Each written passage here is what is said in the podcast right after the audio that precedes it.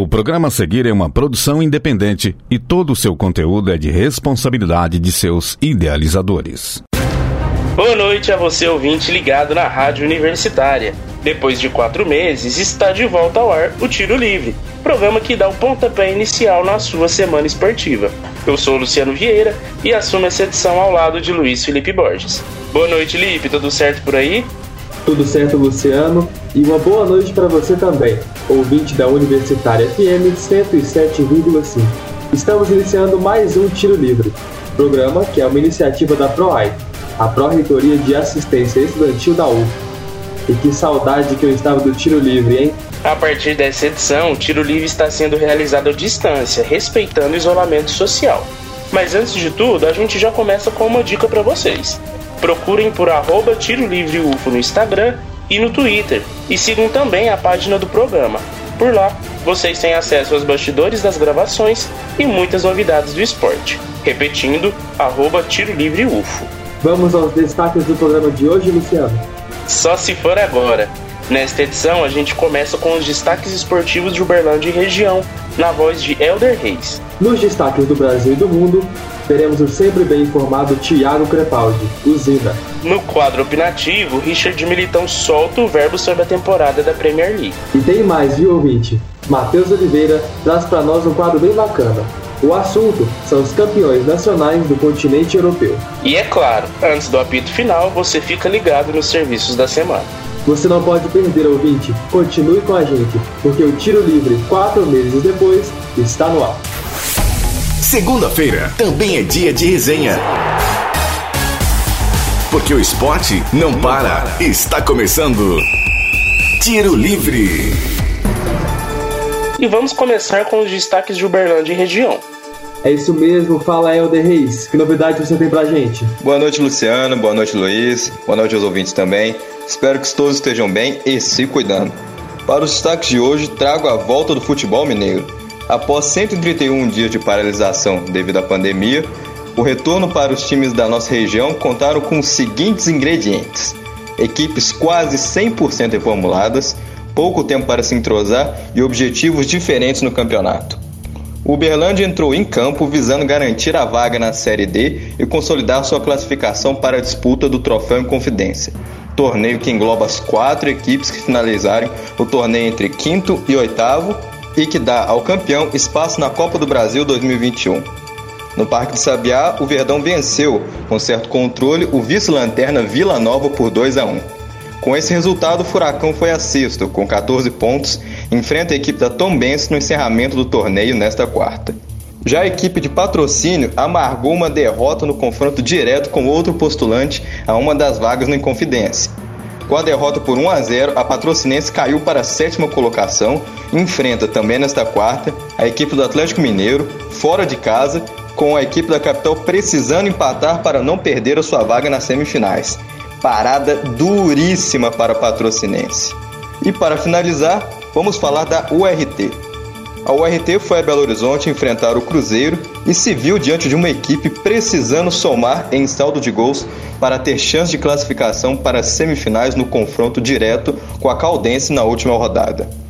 O resultado foi um 3 a 0 e toda a responsabilidade de se manter entre os oito foi jogada para o fim do campeonato, já que a equipe, empatada em pontos e vitórias com Boa Esporte, nono colocado, conta com saldo de menos 10 e a equipe do Boa tem menos 1 o Trovão Azul encerra o campeonato em casa contra o líder do campeonato, América Mineiro. Não vai ser fácil.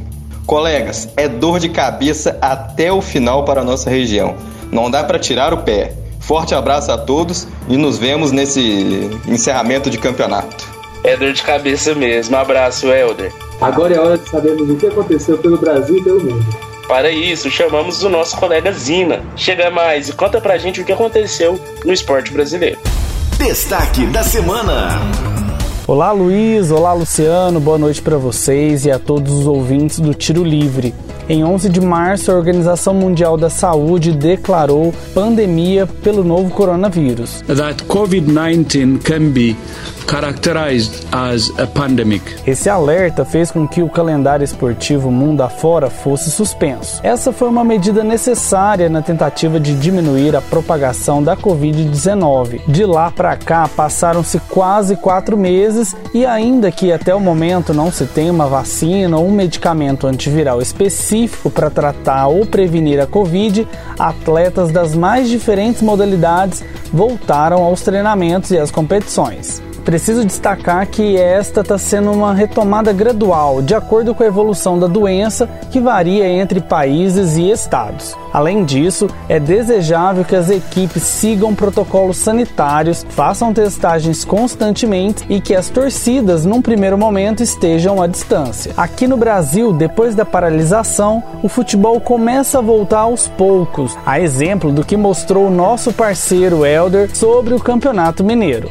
Eu gostaria de destacar que no mês passado o Carioca foi o primeiro a voltar puxando a fila. Os jogos começaram no dia 18 de junho e acabou no dia 15 de julho, quando o Flamengo venceu o Fluminense e conquistou o título.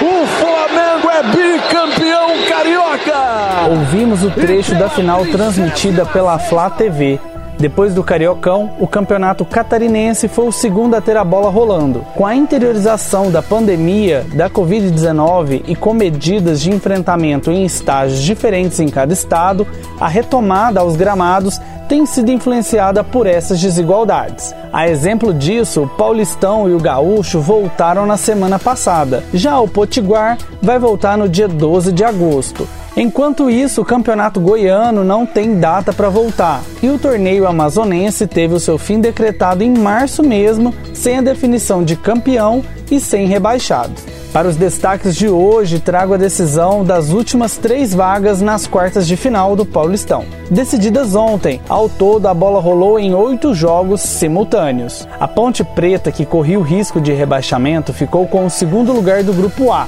ao vencer o Mirassol por 1 a 0 e garantiu a vaga para a próxima fase. Mesmo perdendo, o Mirassol também conseguiu se classificar.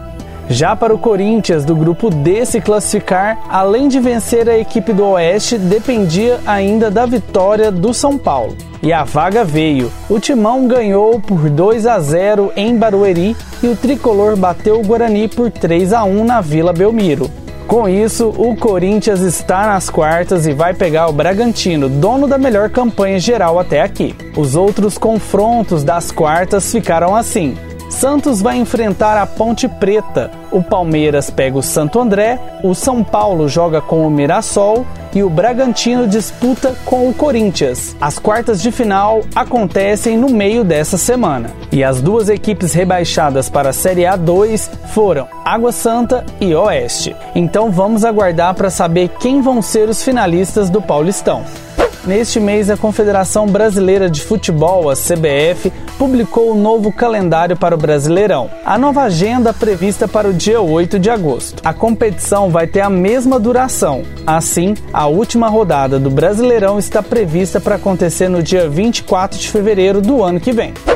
E no início da semana passada, a Comembol definiu a volta da Copa Libertadores. O Flamengo, Palmeiras, Santos, São Paulo, Internacional, Grêmio e Atlético Paranaense estão entre as equipes brasileiras na competição. Com reinício previsto para 15 de setembro, todas as partidas vão ser com os portões fechados. E a final da Libertadores está prevista para janeiro de 2021. O local da final ainda não foi definido.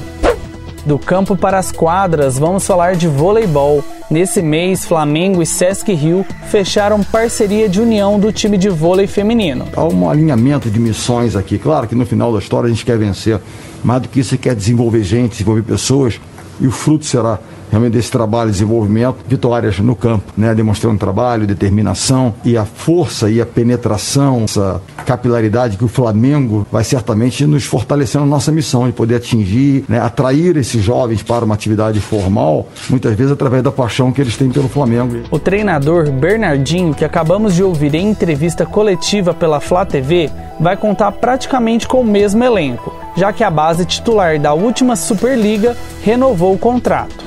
A principal baixa vai ser a campeã olímpica Tandara, que vai voltar para o Osasco Aldax São Cristóvão e vai ser substituída por Lorene e São Paulo Barueri. A parceria com o Flamengo vem depois do Sesc Rio cancelar o projeto do time masculino de vôlei, o maior campeão da história da Superliga com 12 títulos. Essa parceria vem no momento ideal após a crise causada pela Covid-19. Por um lado, o treinador Bernardinho espera contar com a força da marca do Flamengo para obter repercussão positiva com os potenciais patrocinadores e com o público também. Por outro lado, o Flamengo espera contar com a experiência de Bernardinho para alavancar a equipe. A parceria, no médio e longo prazo, tem todos os ingredientes para ser um sucesso. Obrigado, Zina. Sim, sem dúvida nenhuma, essa combinação aí Sesc Flamengo vai dar muito o que falar.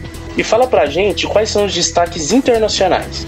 Bom, Luciano, tem rolado muita coisa fora do país. Eu começo falando da Olimpíada de Tóquio 2020. O evento começaria na última sexta-feira, dia 24 de julho, mas por conta da pandemia precisou ser adiado. O comitê organizador confirmou que todos os locais de competição, a Vila Olímpica e as instalações para a imprensa vão estar disponíveis para utilização em 2021. Com isso, a agenda da competição marcada para 23 de julho até 8 de agosto vai se basear na programação original. Já a Paralimpíada vai ser disputada entre os dias 24 de agosto e 5 de setembro do ano que vem. Até o momento, 178 atletas já estão classificados para representar o Brasil em Tóquio. O COB, o Comitê Olímpico do Brasil, tem expectativa de que a delegação seja composta por até 300 atletas, mas ainda não foram definidas como vão ser as seletivas olímpicas que estavam agendadas para esse ano. Diante da pandemia, o COB montou um programa de retomada das atividades. E nos últimos dias foram colocados em prática duas grandes ações desse programa a primeira fase da missão Europa e a reabertura dos centros de treinamento Time Brasil no Parque Aquático Maria Lenk, no Rio de Janeiro. Há quase duas semanas, cerca de 110 membros da delegação brasileira estão em Portugal. O país foi escolhido porque está bem avançado no enfrentamento da Covid. Participam da missão Europa as equipes de boxe, ginástica, nado artístico, natação e judô. Outro grande evento esportivo que os organizadores não viam a hora de retomar era o Ultimate.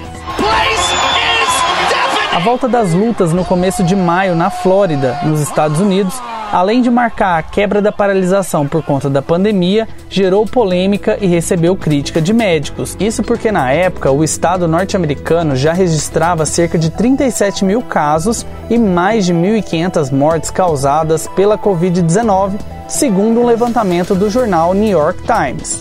A atitude do presidente do UFC, Dana White, em garantir que as disputas voltassem mesmo diante da pandemia foi para garantir contratos televisivos e publicitários que ultrapassam os 750 milhões de dólares, cerca de 4,1 bilhões de reais, para a realização de mais de 40 eventos só neste ano.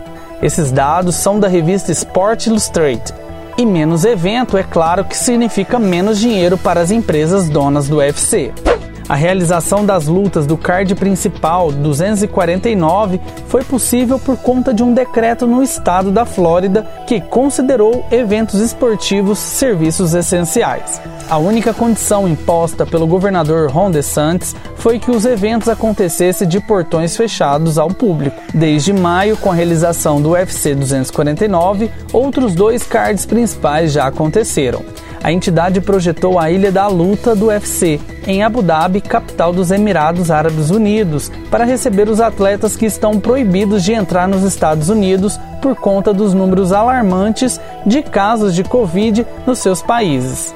Dentre esses atletas estão os brasileiros. Segundo a agência Fight, até o começo de julho, cinco atletas brasileiros escalados para os dois primeiros eventos na ilha testaram positivo para Covid.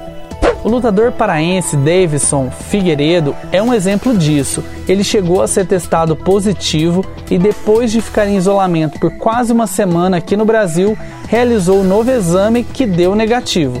Aí sim ele pôde viajar para a competição. Lá ele conquistou o cinturão peso mosca ao finalizar Benevides. Jameson, the Guerra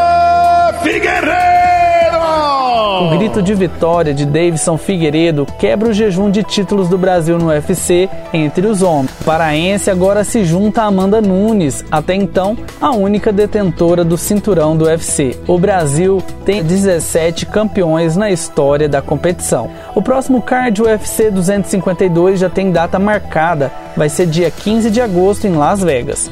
E falando de combate e retorno, uma lenda do boxe aos 53 anos confirmou que está voltando. Estou falando do Mike Tyson. Hello. I'm on now. Ele é considerado um dos maiores boxeadores de todos os tempos e a luta de exibição vai ser contra o ex-campeão Roy Jones Jr., de 51 anos, que tem em seu cartel 66 vitórias, 47 delas por nocaute. Já Mike Tyson acumula 50 vitórias, 44 nocautes, 6 derrotas e 2 desistências. A luta de exibição de 8 rounds, prevista para acontecer no dia 12 de setembro em Los Angeles, tem um acordo proibindo a vitória por nocaute. O evento vai ter um viés humanitário, servirá para arrecadar fundos para as pessoas em situação de rua e dependentes químicos que lutam contra o vício. Tyson não luta oficialmente desde 2005, quando enfrentou Kevin McBride e perdeu por desistência no sétimo round. Pouco tempo depois, afirmou que estava se aposentando do boxe porque havia perdido a paixão pelo esporte. Mas nos últimos meses parece que essa paixão reacendeu. E esse retorno vai além da disputa de título. Como bem disse a jornalista Ana Rissa em uma matéria do GE, esse retorno do Mike Tyson traz de volta a mística em torno do cara mais temido do planeta. Dos ringues para as pistas, vamos falar da categoria mais importante do automobilismo, que iniciou a temporada 2020 há quase um mês.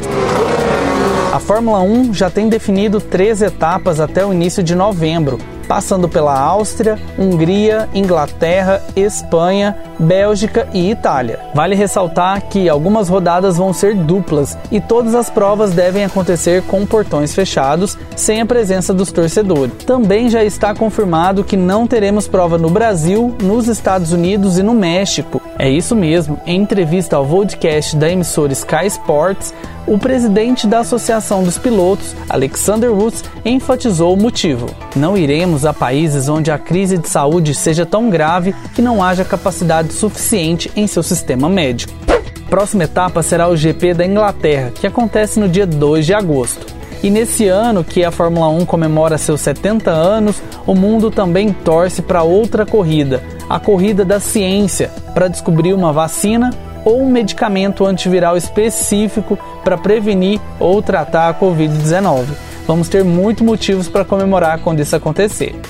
Das pistas para as quadras, as disputas do NBA retornam a partir da próxima quinta-feira, dia 30 de julho. O campeonato será finalizado na sede na Disney, em Orlando, na Flórida, com a participação de 22 franquias, sendo 13 delas da Conferência Oeste e 9 da Conferência Leste. Os organizadores do campeonato planejam realizar testes diários para o coronavírus no entorno do campus da Disney. E se der positivo, o jogador será isolado e todos os companheiros serão submetidos aos exames novamente. Esses foram os destaques de hoje. Eu fico por aqui.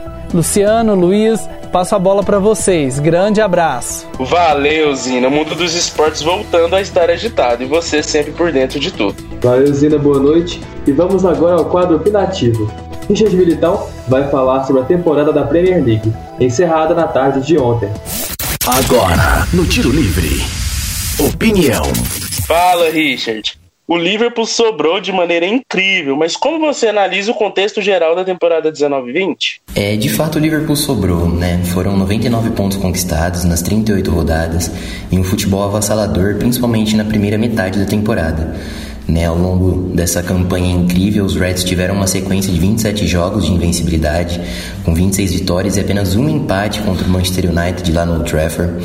Então, foi uma equipe extremamente dominante, né? Claro que tiveram alguns momentos de instabilidade durante a temporada, principalmente naquela derrota para o Watford por 3 a 0, mas o time de Jurgen Klopp foi foi fez história assim de uma maneira incrível, né? Depois de 30 anos, o Liverpool vencendo o campeonato inglês e vencendo vencendo a Premier League é pela primeira vez foi um fato histórico e principalmente da forma como foi.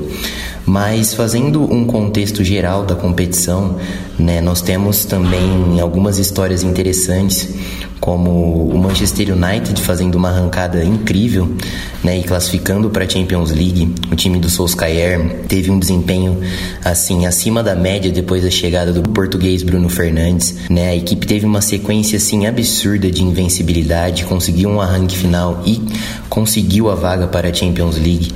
Né? O Chelsea também de Frank Lampard, com seus jovens, Mason Mount, Tammy Abraham, Pulisic, que é o americano que joga demais, também foi um time assim incrível durante essa Premier League, né? Ninguém esperava o que seria desse Chelsea com o Lampard, que é o ídolo do clube, né? Em sua primeira temporada. Então, assim, também tivemos o Aston Villa, né? Um time tradicionalíssimo da, da Inglaterra, sete vezes campeão inglês e conseguiu ali se salvar do rebaixamento no, no, último, no último minuto praticamente com o seu capitão, o jovem Jack Grealish decidindo o, o confronto contra o West Ham. Então assim, a Premier League foi mais do que somente o Liverpool avassalador, né? Nós tivemos muitas narrativas incríveis e a temporada 2019-2020 foi assim ótima e com certeza na próxima temporada a gente vai ter um campeonato ainda mais disputado, né? O Manchester United possivelmente vai se reforçar. O Chelsea já se reforçou, trouxe o Timo Werner, trouxe o Ziyech do Ajax.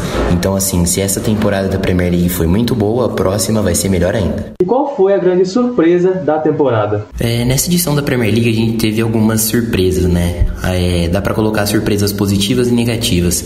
Como negativa eu coloco a campanha do Arsenal, né?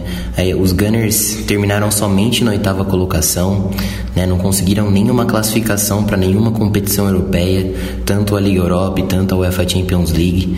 Né? E o trabalho dos Gunners deixou muito a desejar durante essa temporada. A equipe teve um alto investimento né, durante, durante a pré-temporada, é, contratou o PP, que foi a contratação mais cara da história do clube, mas o trabalho ficou muito aquém do que as pessoas imaginavam. Né? Primeiro, o trabalho com o Naemery. Né? O Naemery teve dificuldades, é, não conseguia da liga ao time, né? O Arsenal em alguns momentos fazia jogos bons, mas também logo em sequência fazia jogos ruins. Então isso comprometeu completamente na temporada do clube, né? O Naemery acaba deixando o comando dos Gunners, né? O Mikel Arteta, ex-jogador do clube e que era assistente do Pep Guardiola no Manchester City, acaba assumindo o comando do Arsenal. O trabalho mudou mudou com o Arteta, né? Ele deu mais oportunidade aos jovens, é, subiu o Nketiah, o Saka foi um dos jogadores assim que tiveram mais minutos em campo com o Arteta. O Aubameyang, é claro, continuou fazendo gol atrás de gol, sempre um jogador muito decisivo, mas a campanha do Arsenal como um todo é, deixa a desejar. Você terminar na oitava colocação e ir atrás de equipes mais modestas, né, como Leicester, como Wolverhampton, isso sem dúvidas foi um ponto negativo. Agora, como ponto positivo, a gente tem que enaltecer o grande trabalho do Sheffield United, né, uma equipe que foi recém-promovida à Premier League nessa edição, né, na, na temporada passada, o Sheffield estava na segunda divisão e o trabalho do Sheffield foi incrível, né? O Sheffield não teve o mesmo investimento que outras equipes que subiram tiveram, como por exemplo o Aston Villa, que quase caiu. Né? E o Sheffield, sem todo o investimento, fez uma campanha incrível. Terminou na nona colocação com 54 pontos. Né? Chegou a brigar muito ali por Liga Europa e quase conseguiu a vaga para, para a Liga Europa, para a competição europeia. E durante também a campanha do, do Sheffield, diversos jogadores se destacaram, como o Jim Henderson, né? goleiro que é do Manchester United, mas está emprestado ao Sheffield. É, o Dean Henderson é goleiro de seleção inglesa e para mim foi um dos melhores goleiros da Premier League O John Lundstrom também é um meio-campista que foi extremamente regular durante toda a campanha. Então, o Sheffield, sem dúvidas, com esse nono lugar na Premier League, os seus 54 pontos conquistados, foi uma das maiores surpresas da competição. Para você, quem foi o melhor jogador então dessa temporada? É, eu acho que não tem muito segredo sobre o melhor jogador da Premier League né, nessa edição. É, eu fico com Kevin De Bruyne. O belga teve um ano assim espetacular. Né? Em 2017 e 2018 ele já tinha feito um ano muito acima da média, quando o City foi campeão, mas nessa temporada ele conseguiu ser ainda mais produtivo, conseguiu ser ainda mais decisivo e fundamental para o City. Né? O De Bruyne foi o jogador com mais participação direta em gols, com 33. Foram 13 gols e 20 assistências. E de quebra ele igualou o recorde, né, como o maior número de assistências da história da Premier League, empatando com o Thierry Henry, né, que em 2002 2003 também deu 20 passes para gols. Então o De Bruyne é fantástico, é para mim o melhor meio-campista do mundo, né, e um dos melhores jogadores do mundo. É o cara que consegue ser decisivo com um passe chave, com um passe que quebra a linha de marcação. É um cara que dá ritmo ao estilo de jogo do Pep Guardiola, né, no famoso jogo de posição. Então, o De Bruyne hoje, sem dúvidas, não é só o melhor meio-campista do mundo, mas também um dos melhores jogadores do mundo. E para mim, sem dúvidas, ele foi o melhor jogador dessa edição da Premier League. É isso, Richard. Valeu demais pela sua participação. Eu já estou ansioso para a próxima temporada da Premier League. Sem dúvida nenhuma. Vamos ver aí se o Liverpool consegue manter, quem sabe, um bicampeonato depois de tanto tempo. Tiro livre. Agora é hora do quadro desta edição do nosso programa. E quem preparou pra gente foi o nosso parceiro Matheus Oliveira. O assunto dessa semana são os campeões nacionais ao redor da Europa. Vai que é sua, Matheus! Os campeões das principais ligas europeias já levantaram seus respectivos canecos. Os campeonatos com os melhores atletas do mundo contaram com grandes histórias ao longo da temporada. A mais marcante foi o histórico título do Liverpool na Premier League, não somente pela conquista, mas principalmente pelo futebol ofensivo e bonito de se ver. Comandado pelo alemão Jürgen Klopp, o Liverpool conquistou incríveis 99 pontos. Foram 32 vitórias, 3 empates e apenas 3 derrotas. O ataque dos Reds conseguiu a marca de 85 gols, uma média de mais de 2 gols por jogo. Além disso, o título também foi importante pelo fato de que a última conquista tinha sido há 30 anos, em 1990. O Liverpool contabilizou 44 jogos sem derrota na Premier League, contando também com a temporada passada, e quebrou o recorde do clube de jogos sem perder no campeonato. Os Reds também dividem o recorde do maior número de vitórias consecutivas na competição com o City, ambos com 18 vitórias. Sem dúvida, um ano mágico para os torcedores do Liverpool.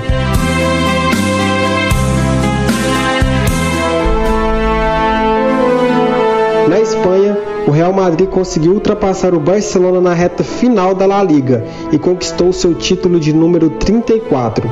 Após duas temporadas vendo os rivais da Catalunha levantarem o caneco, os madrilenhos conquistaram mais um título nacional. O clube venceu os 10 jogos depois da parada por conta da pandemia. A arrancada espetacular contou com os veteranos Benzema e Tony Kroos e as joias brasileiras Vinícius Júnior e Rodrigo Góes.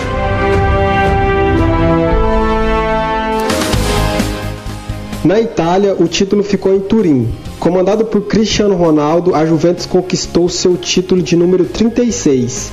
Desde a temporada 2011-2012, a Juventus vence o campeonato nacional. São ao todo nove títulos consecutivos. O título veio nesse último fim de semana, na rodada 36, vencendo por 2 a 0 a Sampdoria. A velha senhora atingiu os 83 pontos, não podendo ser mais alcançada pela Internazionale. Apesar de não conquistar o título, a Inter de Milão fez sua melhor campanha dos últimos 10 anos. Com um ponto a menos que a Inter, a Atalanta busca quebrar o recorde da melhor colocação no Nacional de sua história, que é do ano passado, quando ficou em terceiro lugar.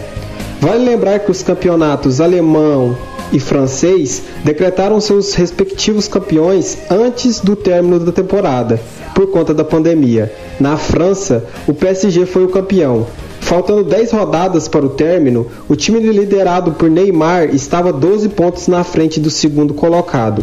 Já na Alemanha, o Bayern de Munique conquistou seu oitavo título consecutivo após disputar apenas 26 rodadas. Reviravoltas, recordes e até imprevistos. A temporada 2019-2020 contou mesmo com histórias inesquecíveis.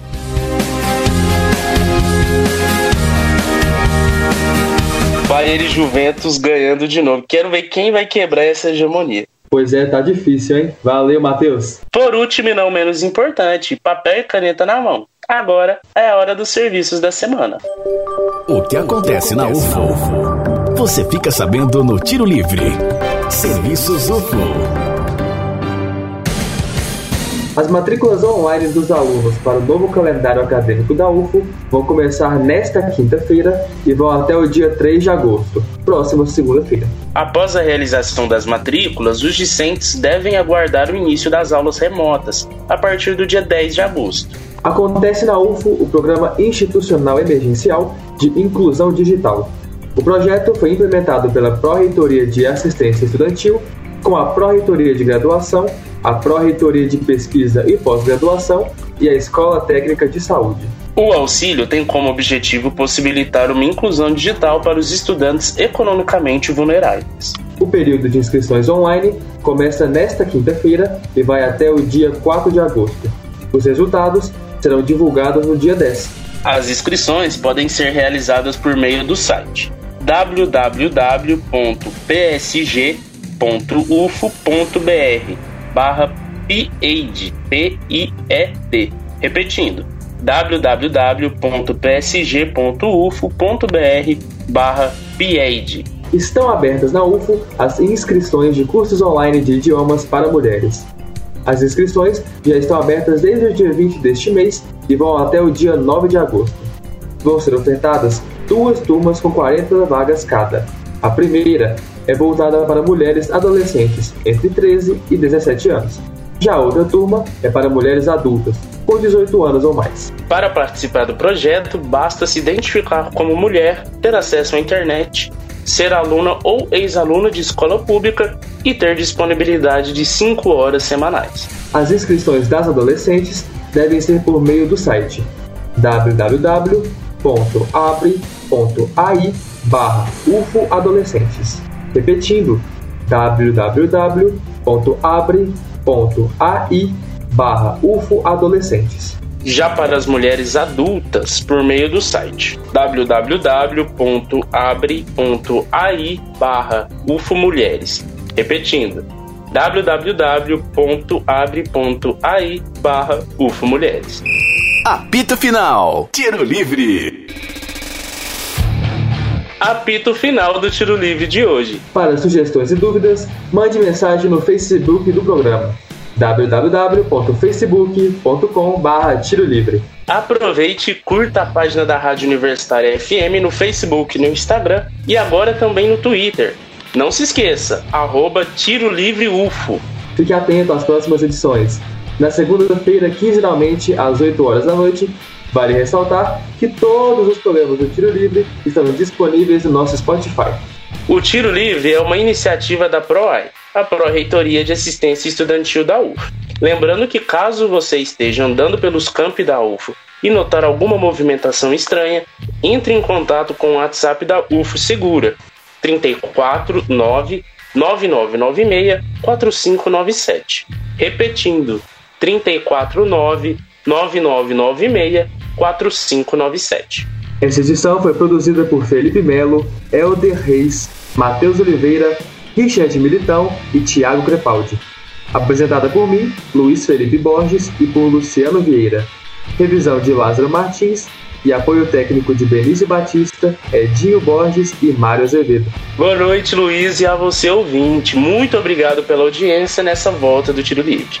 Boa noite, Luciano, e a você, ouvinte da 107,5, uma ótima semana esportiva e até a próxima. Universitária apresentou Tiro Livre. O conteúdo que você ouviu é de uma produção independente, sendo assim de inteira responsabilidade de seus idealizadores.